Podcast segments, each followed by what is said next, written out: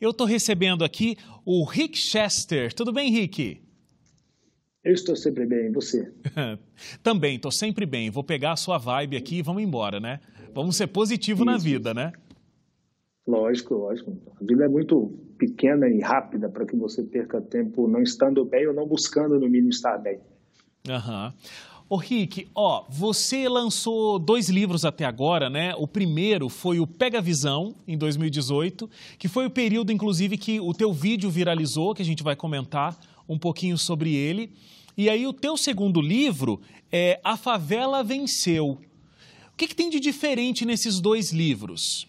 Bom, eu não, costumo dizer que a minha história é diferente. Na verdade, o que tem de... O Rick é um cara que é igual à maioria, dos brasileiros, pelo menos é assim que eu considero. A minha história se confunde muito com a história da ampla maioria do nosso povo, que a ampla maioria do nosso povo vem de, de uma realidade bem complexa.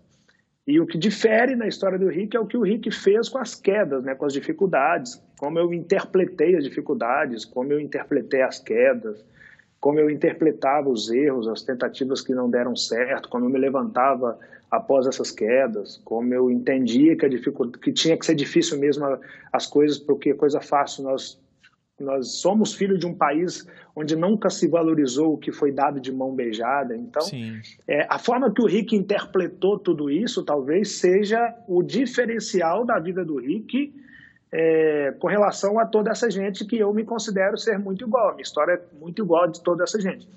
A diferença talvez esteja na forma que eu interpretei a mesma coisa que aconteceu provavelmente com a ampla maioria dos brasileiros. E isso acabou transformando no primeiro livro, que é o livro onde conta a trajetória do Rick, e depois o segundo livro, que é a maneira que eu consigo enxergar, sendo filho de comunidade, que eu consigo enxergar algumas coisas que o dinheiro não compra, né? Então, assim, vitórias que o dinheiro não compra, a ampla maioria delas o dinheiro não compra, e é o que eu trago no A Favela Venceu.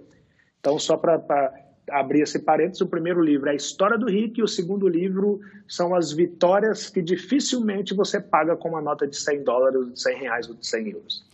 Pois é, é, você com, com o vídeo, onde você começou né, a ter lições muito interessantes de empreendedorismo, com uma coisa teoricamente simples, que é vender água.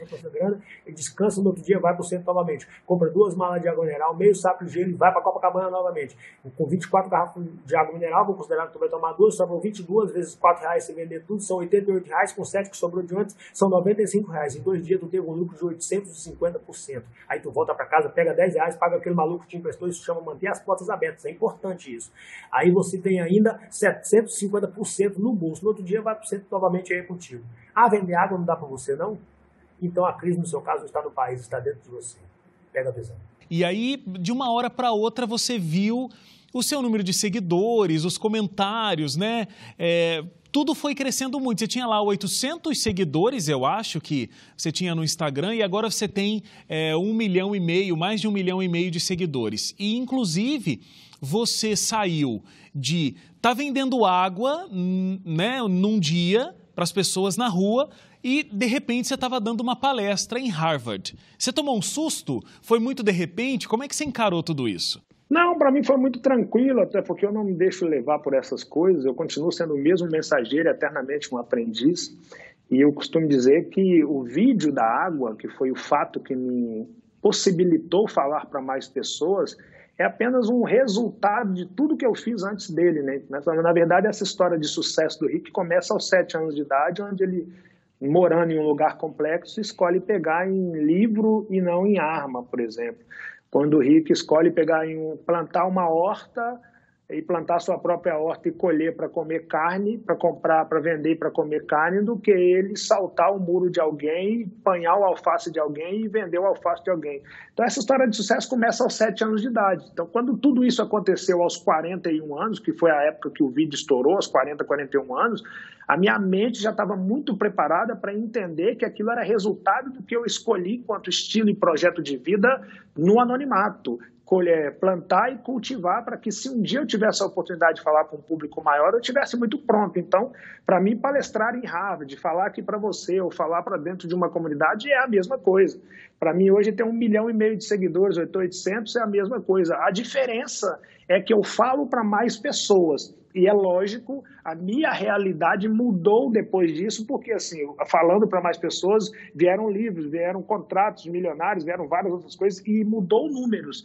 Mas, mentalmente falando, o Rick é o cara que começou a vender, vender verdura aos sete anos de idade. Aquele garoto que começou a vender verdura aos sete anos de idade é que resultou no homem que gravou aquele vídeo aos 41. E ele não desistiu desde os 7 até os 41. Então, essa construção é que levou o Rick a gravar aquele vídeo e ter essa consistência depois daquele vídeo.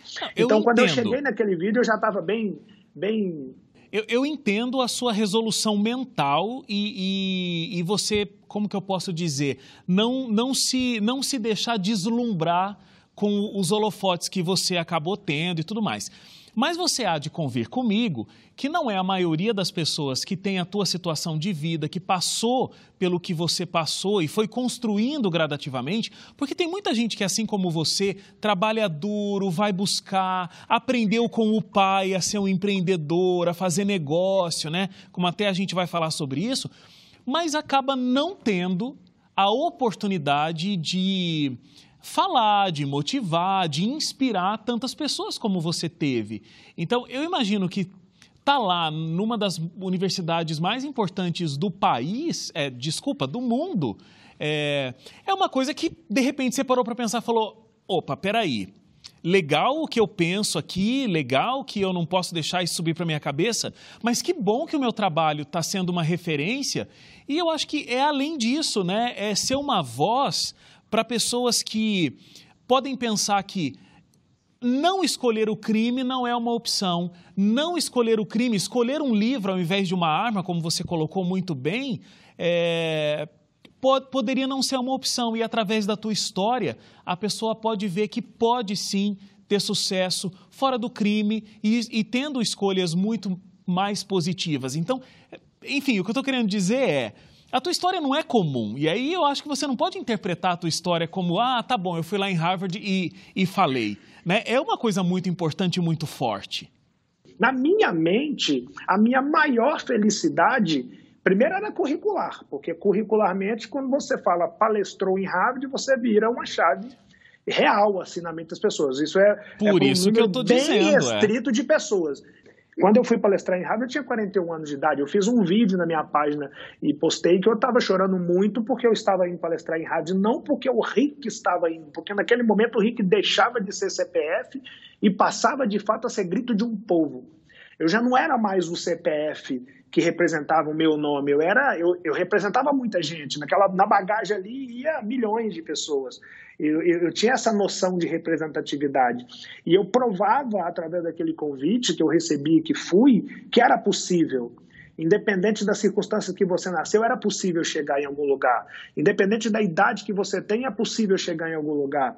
Independente de quão difícil seja a sua jornada, é impossível, é, é, possível chegar a algum lugar. Aquele convite e eu estar ali palestrando naquele lugar provava tudo isso. E aí eu fiz um vídeo falando, cara, você precisa continuar acreditando no seu sonho, porque se eu tivesse desistido com 39 anos, eu não tinha conseguido aos 40. E tem gente que desiste aos 39, tem gente que desiste aos 35, tem gente que desiste aos 30, tem gente que desiste aos 20, tem gente que desiste aos 17, aos 15. E, e eu estava com 41 anos indo palestrar em rádio. Então, essa parte parte da representatividade e da minha noção de representatividade é que era para mim é, a importância maior, é, assim, a noção de que eu estava provando que era possível chegar Você ali acha, e era Rick, possível mudar de vida. Você acha que é, uma coisa que fez diferença para a tua história realmente foi a base familiar? Que né, você conta dessas lições que você aprendeu com o teu pai, você disse que você estava preparado mentalmente e você frisa muito isso na tua obra, né, nos teus vídeos e no teu livro também percebi isso. É, é, esse foco não no resultado, que a gente tem que parar de olhar só para o resultado, se preparar para o resultado, mas, é, sei lá se eu posso dizer assim, mas se preparar para o processo da vida, né? Você acha que a base familiar fez muita diferença para a construção da tua história? Bom, certamente. Primeira base é, superior, né? Deus. Deus acima de tudo. Eu sou um cara que crê em Deus numa. Eu, eu não falo de Deus em religião, então eu falo Deus, Deus, porque cada um conduz para a sua realidade, a sua crença, isso precisa ser respeitado. A fé mais bonita não é nem a que eu comungo, é o respeito que eu tenho pela sua, pela do outro. Para mim, essa é a parte mais bonita da fé. Então, eu não estou falando em Deus aqui conduzindo para uma religião, estou falando de fé.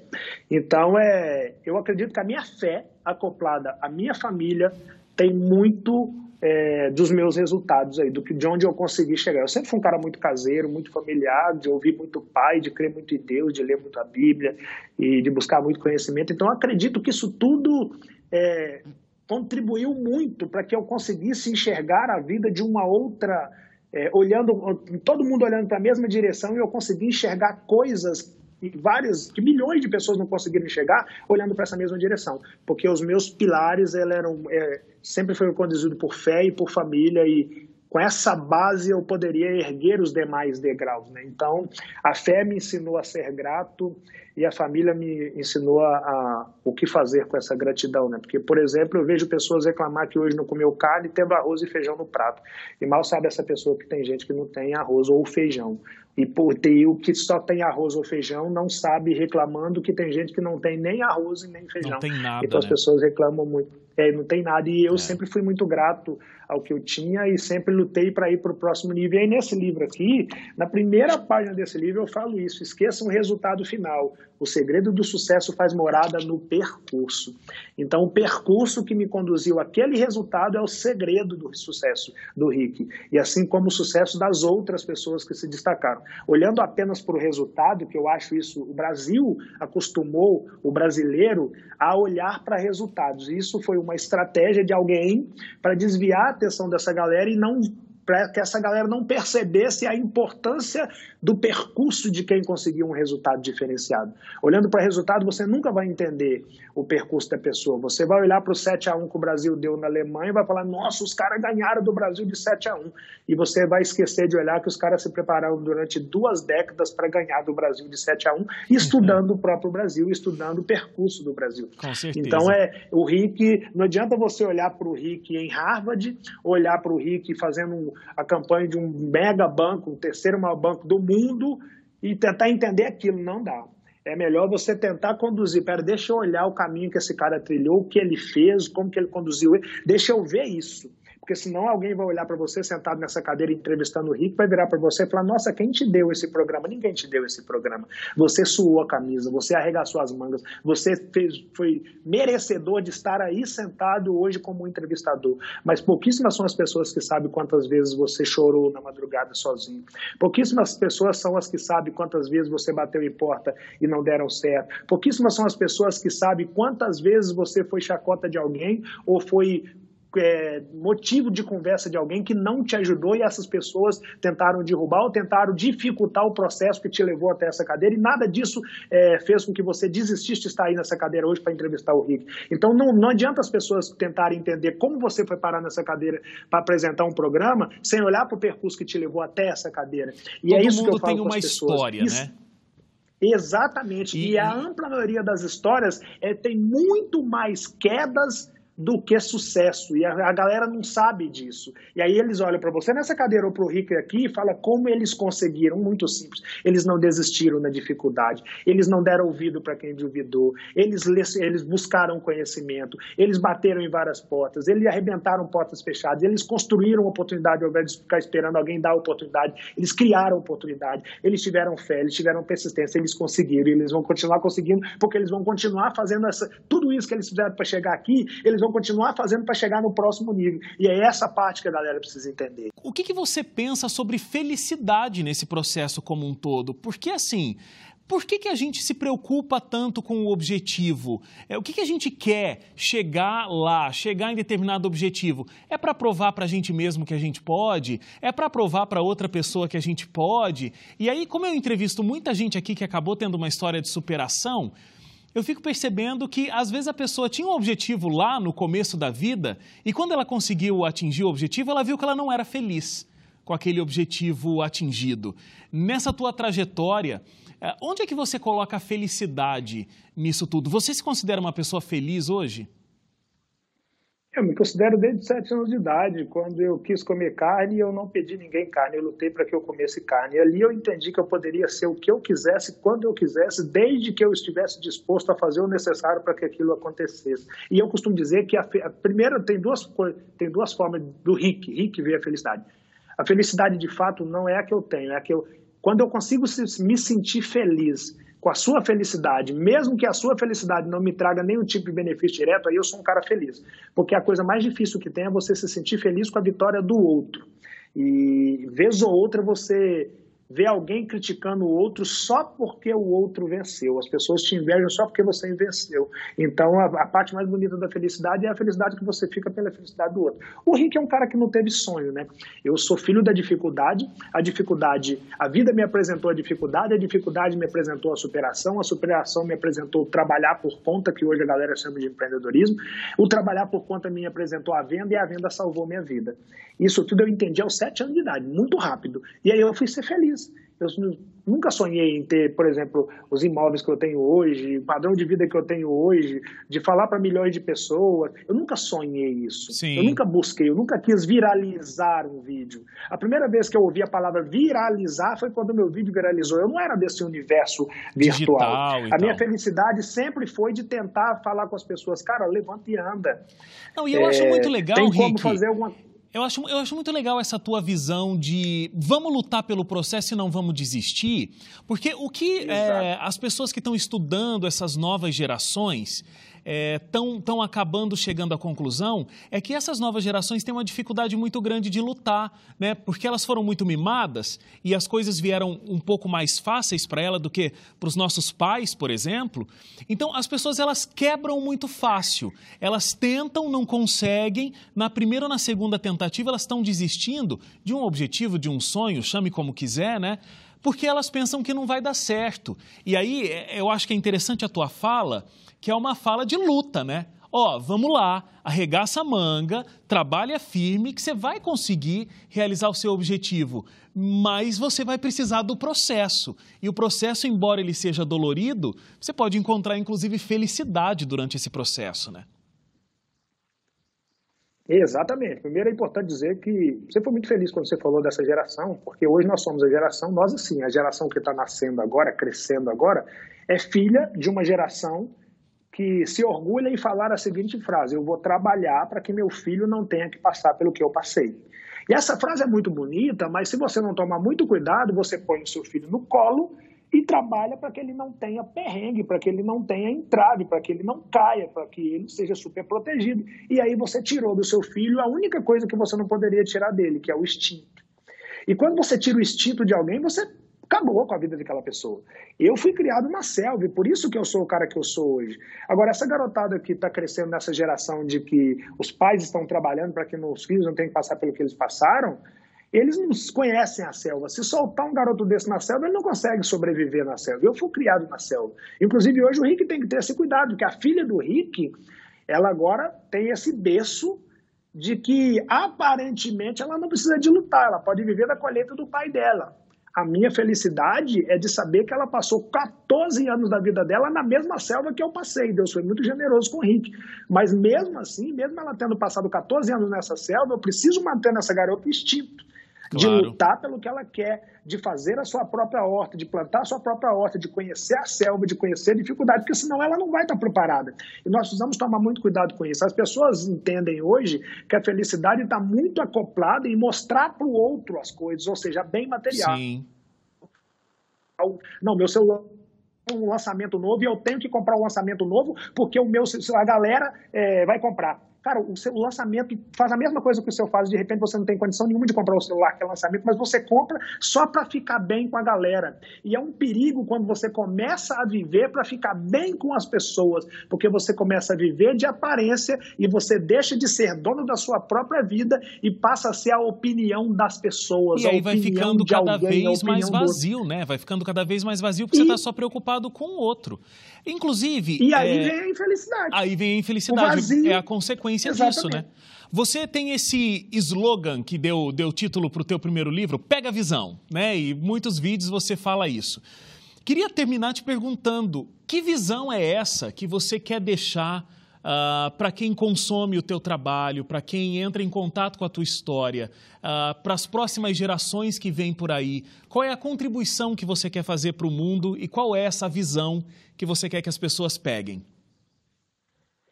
Cara, eu penso que esse momento é bem promissor para que nós possamos falar disso, porque agora aquela pessoa que falava que não tem tempo para olhar para si mesmo, agora caiu essa ficha que tem sim, porque nós estamos com 100 dias de quarentena, então as pessoas têm que ter tempo agora.